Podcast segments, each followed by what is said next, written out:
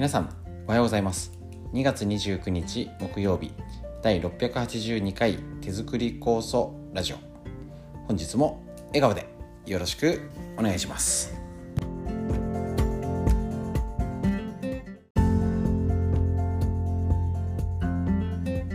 こちら手作り酵素ラジオは埼玉県本庄市にあります芦沢治療院よりお届けしております。私の母親が手作り酵素を始めて40年北海道帯広市にあります。十勝金星社川村文夫先生に長年ご指導をいただいておりまして家族で酵素を飲み治療院ということで酵素の勉強会など仕込み会やらせていただいております。いつもありがとうございます。こちらですねえっ、ー、とコロナ禍でスタートしたラジオ耳から学べるということで、えーと、大変好評いただいております。ありがとうございます。家事をしながらながらでね、えーと、仕事があの耳から学べるということでですね、えーと、気楽に手軽に勉強できると。で内容としましたら酵素一辺倒っていうよりは、ね、初めての方の酵素が全部わかるっていうことではなくてまああのー、酵素を作っ使ってる方作ってる方が酵素が発揮できる体づくりのヒントこちらになるべく、えーと、お届けしておりますので、えーと、ぜひともですね一緒に本を参考に勉強する形でやっていきたいと思いますので本日も短い時間ですけれどもよろしくお願いします。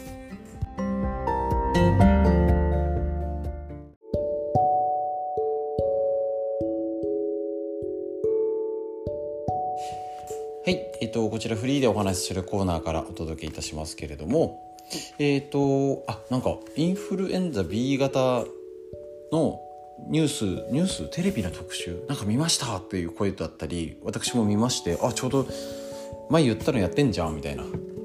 B 型が増えてますみたいな。感じ？異例のことだみたいなね。お医者お医者さんが出ててやっておりましたけれども。まああのー情報としてねその上手に活用、あんまりビビってもしょうがないですし、まあ、気をつけるしかない。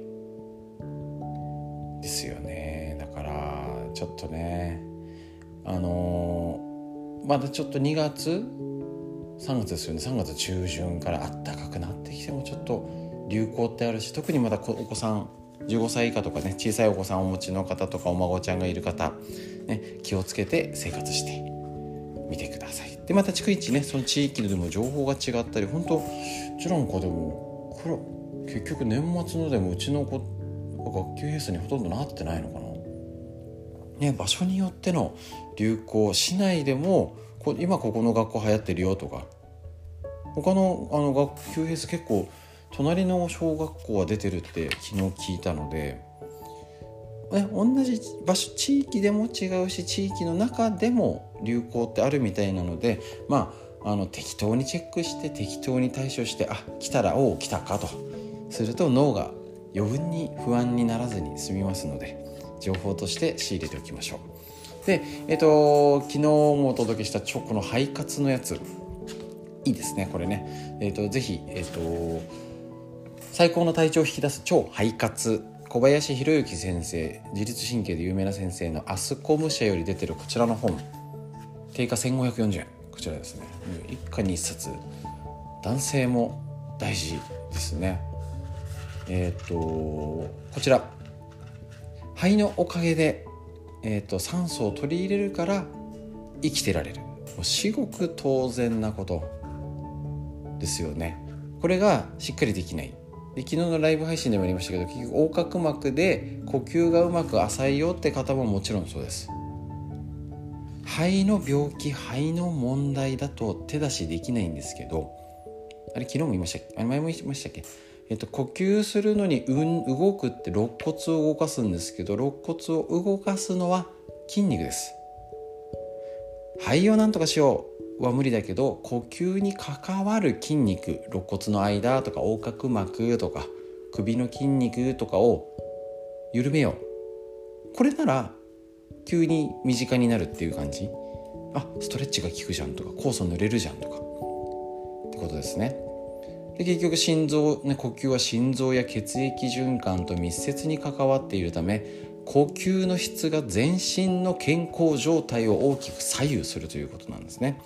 だから予防もそうだし心配な方もそうですし今病気の方例えば病気で手術したよとか、えー、と薬で治療してるんだよって方もお医者さんはそこの病巣悪いとこのみ病気を相手するプロですのでよろしくねなんですけど家でじゃあちょっとね抗がん剤してますよとかあの手術控えてるよ術後のケアとか最近ちょっとなんかねってね、えっと、摘出したとかっていう方とかは健康状態を維持する、ね、悪くしないためには呼吸をちゃんとする。これを必ず入れるっていうのは大事ですね。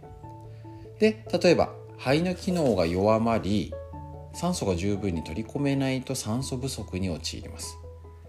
これもちろんストレスだったりいろんな理由があると思いますが全身に張り巡らされた毛細血管まで酸素が行き渡らないと冷え症やむくみを引き起こす。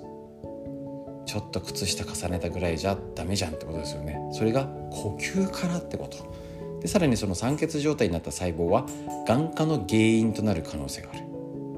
ですね。タバコを吸う人がどんどん減ってます、ね、吸える場所なくなってってるし高いし、ね、けど、えっと、あの糖尿病と一緒ですね。肺がんの人が減ってるかっていうとそうでもないということです。また脳に十分な酸素が届かず集中力が減退したりメンタルトラブルや認知症の一因にもなります。さらに十分に酸素が取り込めないっていうことは血中の酸素濃度が下がりあのパルスオキシメーターってあのあれで急に身近になったコロナの時にね酸素濃度があってあの人差し指さすやつ。ですね。足りない酸素を補うために呼吸の回数が増えて浅い呼吸になっちゃう。浅い呼吸は自律神経のバランスを崩す原因です。自律神経や血流や腸内環境と密接に関わっている健康状態を大きく左右する神経と。自律神経が乱れると血流や腸内環境にも不具合が生じ血管や内臓の疾患を引き起こしたり腸内の7割いる免疫細胞の働きも悪く落ちると。その結果肺を含めた全身の免疫力が低下しウイルスや病気にね負けちゃうってこと。例えば酵素を飲んでいても体運動していてもよく寝れてるけど特に問題ね食事気をつけてます。なんか病気になっちゃった数値が悪くなっちゃったっていうのはこういうこともあるってこと。もちろん肺だけじゃないんですけど他の要因もあるよね。なかなかそこには目がいかないのでそういう見方してあげたいですしさらに呼吸が浅いって本人は自覚がなかったりします。あ最近酸素濃度足りてないんだよねっていう人いないんですから。あの家族が見てあげたりなんか顔色がとか、ね、あの手先手足手先足先冷えすぎてない？冷えも冷えてるという自覚とこんなにずっと寒いのっていうのはねあの必ず周りが気にしてあげてチェックしてあげてお友達同士でもそういう言い合える環境づくり作ってみてください。フリーの話以上です。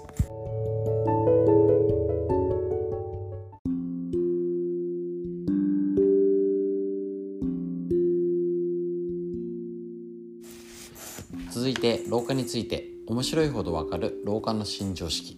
細胞の寿命を伸ばすコツ。老けない人はここが違うということでえーと、根頃秀幸先生のこちら宝島社ムックから出てる本より紹介して老化について。やばいですね。気をつけることやっております。もう終盤残り数ページ。あと2回か3回で終わります。前回の大事ですね。脳は学びをやめなければ衰えない。この勉強だったりとか紹介している教えるストレッチやってる方おめでとうございます。学んでる方は大丈夫です。今日のページ脳の老化予防ということで第2つ目。1日30分の有酸素運動は脳にも効く。神経細胞ネットワークがどんどん増える。いや、あの週に3回できてない時に2回、えーと、教えるストレッチやっておりますけどあれある意味有酸素運動。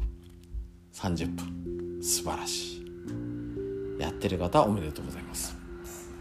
脳の老化予防に有効な運動として国立長寿医療研究センターが推奨しているものに運動と認知トレーニングも組み合わせたコグニコグニサイズ。横文字カタカナがめんどくさいので現在多くの高齢者施設で取り入れられています。コグニサイズにはいくつか発音があってのかな？イントネーションが。いくつかの種類がありますが最もシンプルなものは一定のリズムで足踏みをしながら声に出して歩数を数え3の倍数になった時に手を叩く。12345 6って時ね。789という時に手を叩くと。なるほど。しりとりをしながらウォーキング。あこれ面白いですねこういうのもね。いいですよね。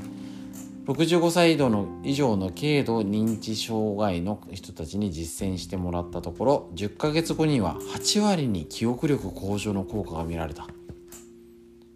報告されております。行う時間の目安は1回10分。足踏みをしながら歩数が3の倍数になったら手を叩く。めっちゃ家の中でできるじゃないですか。1回10分ですよね。123 4 5ん？1 2 4 5 7 8 1 0 1 1めっちゃ簡単じゃないですかこれ。ね。で多分これを手をやりながら足踏みをしながら10分足踏みって結構しんどいですよ。いいですね。是非これねやりましょう。もともと脳の機能を維持するのに有酸素運動は有効とされてきました。で私の研究室でも研究が進行中でいいんですよね。この効能についてはいろいろ研究成果があるんですけど脳の代謝が良くなると。最高ですね。で運動の目安がこのね脳が活性化する目安が1日30分。少し息が上がるぐらいの早歩きを適宜挟むインターバルウォーキングで十分ということなんですね。もう OCL ストレッチ2 3 0分のこの有酸素運動要はゆっくり深呼吸するっていう。ねあの短距離ダッシュが無酸素運動なので。ねあのしりとりをしながら歩くとか計算しながら歩くとかもめっちゃいいですよね。今そういうことを、まあ、何にもやらないでバーッと生きたらもうね怒られちゃいますもうね。ねしっかり意識して何何のためにやるか。だらだらウォーキングしてもダメですよ。脳のためにやってみてください、えー、老化について以上です。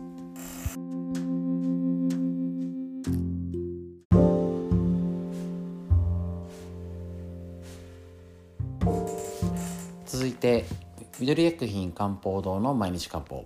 体と心をいたわる365のコツ。桜井大輔先生の夏目社よりお届けしてこちら2月29日のページがありません。すいません。えっ、ー、と見てびっくり。そうなんですね。ウルード氏のもあって29日のページがこちら東洋医学の毎日漢方でありませんのでどうしよう東洋医学についての考えをまとめて、えーと、つらつらとお話しさせていただきます。はい、ちゃんと見てないのがバレちゃいます。はい、この東洋医学の知恵言ったらばある意味西洋医学と対比になるんですよね。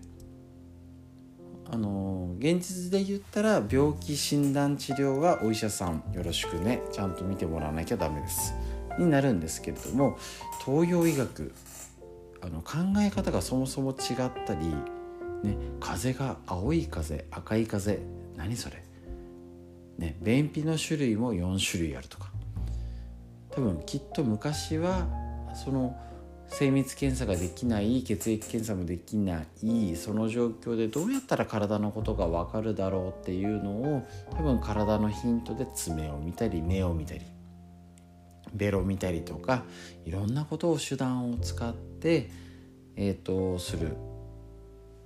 ねあの極端に言ったら統計学だと思うんですよね。こういう人多かったよねみたいな。ツボとかもここ押したらなんか胃がすっきりした人が多かったねみたいな。経験値とも言えますよね。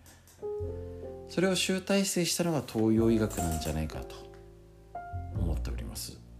だからもしかしたら今時科学的な根拠って言ったら乏しいことも含まれちゃうんですけどめちゃくちゃ実践じゃないみたいなところもありますし、えー、もうそれをねあの活用する手はないんかなと。なのでそれを例えば今回手作り酵素に応用するって言ったらただやっぱりねぼーっと飲んでてもダメだってことですしその症状に合わせたりとかツボとか経絡そのそれに合わせて酵素塗ってみるとかっていうのもありなんじゃないかと思いますよね。それをするための道しるべ一つのねあの羅針盤が東洋医学にもなるしもう手作り酵素自体も羅針盤ということになります。なので、えーと、すいません。2月29日のページが今日はないんですけれども、えーと、これもうえなな何回り目ですかねこれね。3回り目？ねあのやってねあの680回ほとんど多分もう東洋医学の知恵も話してるのであれなんですけれどもこういうことを本当に残していきたいしこういう知恵を多分皆さんと共有してやっていきたいと思います。急にページがなかったので止めどない話になっちゃいましたけれども東洋医学とっても使えるよね。だからみんな使っていこうねっていうことで締めたいと思います。東洋医学の知恵以上です。